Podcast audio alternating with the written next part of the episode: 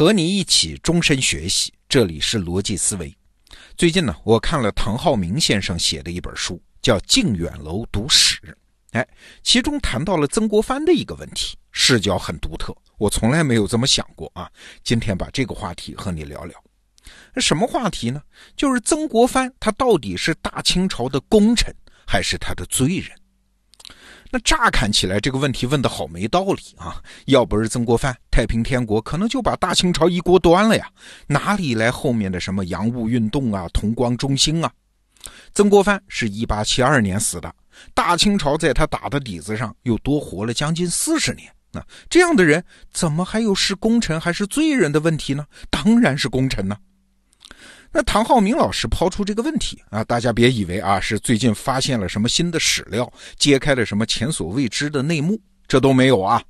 曾国藩对大清朝的功也好，罪也好，都是他组建湘军，打败太平天国这同一件事的结果。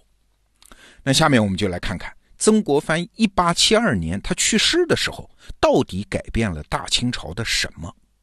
那第一项的改变就是兵制。也就是国家军队的建设制度，在曾国藩的湘军出现之前，清朝的国家军队我们都知道啊，是八旗和绿营。那顺便说一下，绿营的绿它是啥意思呢？哎，其实没有什么特别的含义，就是因为你知道的啊，红白黄蓝四个颜色被八旗给用了嘛，什么正黄正白正蓝正红啊，镶黄镶白镶蓝镶红都被用了，所以以后再成立军队只能用绿色来命名了。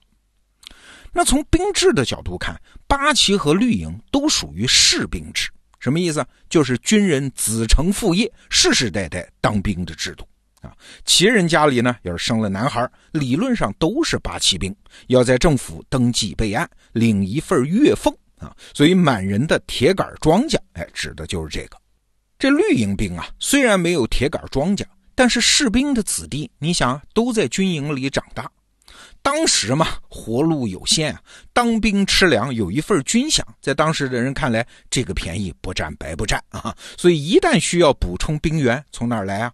当然就从军营里长大的这些子弟当中挑选了，不再去民间招募啊。所以绿营兵事实上也是世世代代在当兵。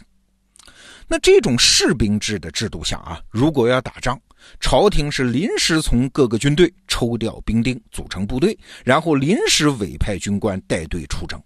这种军队的战斗力当然不强啊，因为官兵互不熟悉嘛。你想也想得到。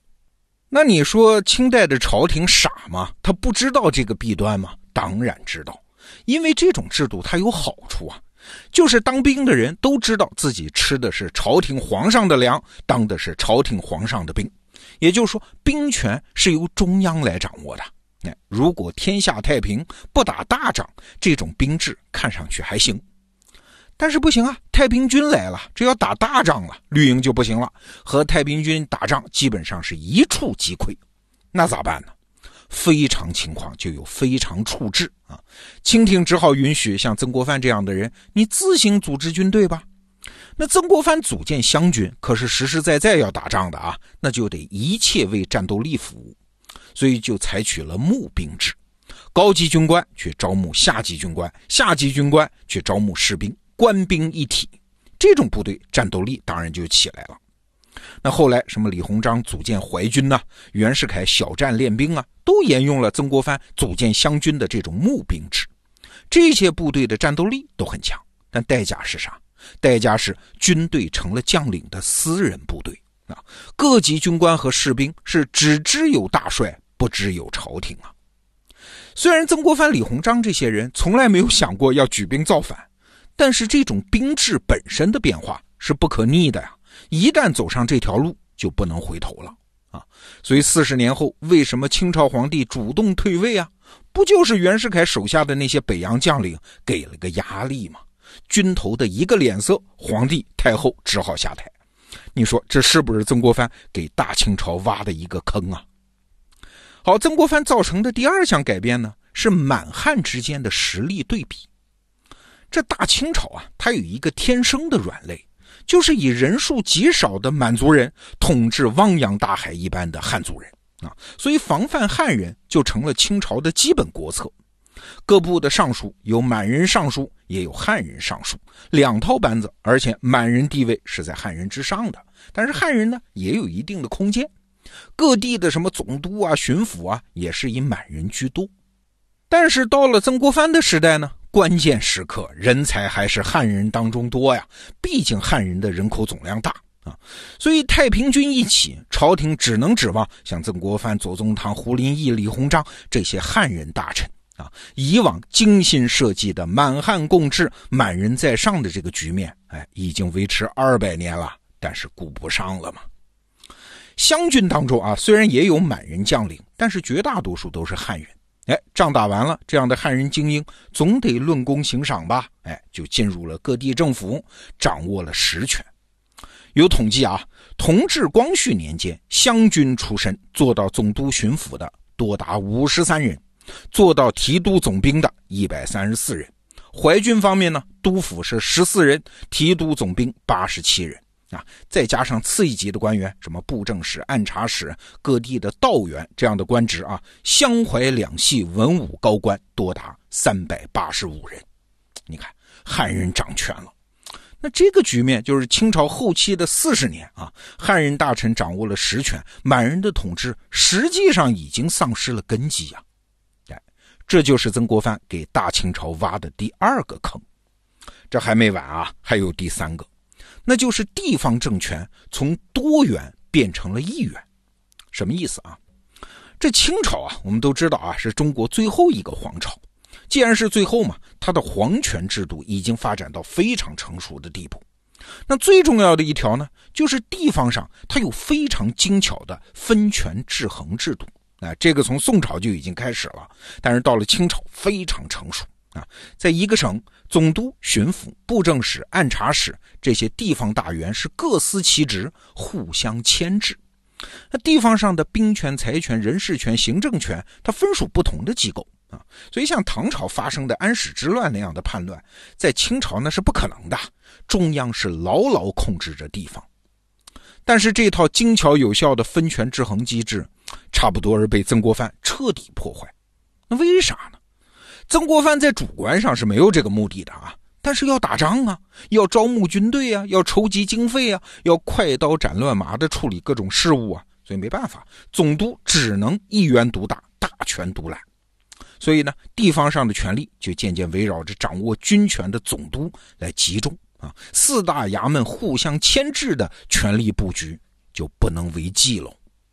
所以你看，最典型的例子是一九零零年庚子事变的时候，两江总督刘坤一啊，这就是老湘军的人啊，还有湖广总督张之洞这样的人，他之所以敢违抗中央命令，直接和外国人达成协议啊，搞那个著名的叫东南互保。你想这是为啥啊？除了当时一些时事上的原因，根本原因是因为这些总督权力太大了，没人能够牵制啊啊！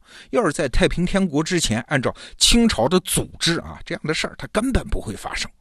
那到了晚清的时候，康有为就说过嘛：“光绪末年，十八行省就好比十八个小国家。”所以武昌起义为什么那么小规模的兵变啊？爆发之后，各省就宣布独立了，清朝统治瞬间土崩瓦解了。原因就在于清廷的统治基础早就被曾国藩开创的这个一元化给掏空了，各省总督叛变就叛变了。好了，今天我们说了这么多啊，其实不是真是要讨论曾国藩这个人的功和过，而是想说什么？想说一个效应，叫代偿效应。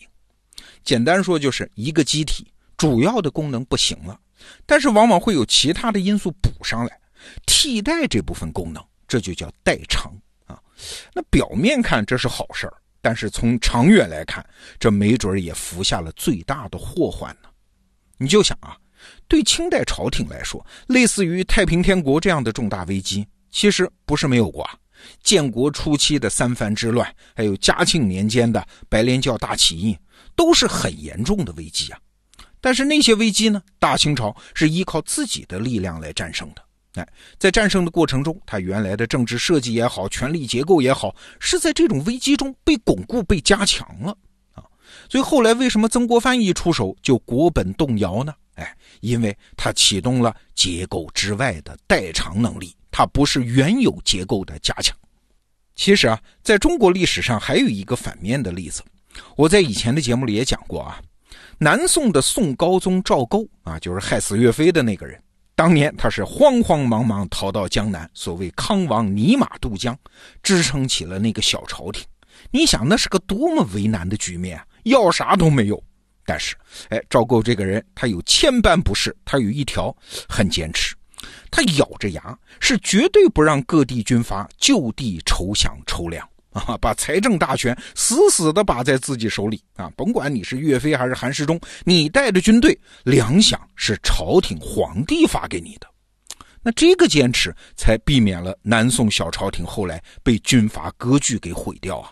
那事后看，赵构这也是一种高瞻远瞩啊！所以今天说了这么多，归结起来就是一句话，就是靠外部力量勉强度过的危机，其实是一场。没有结束的危机啊。好，这个话题我们就聊到这儿。逻辑思维，明天见。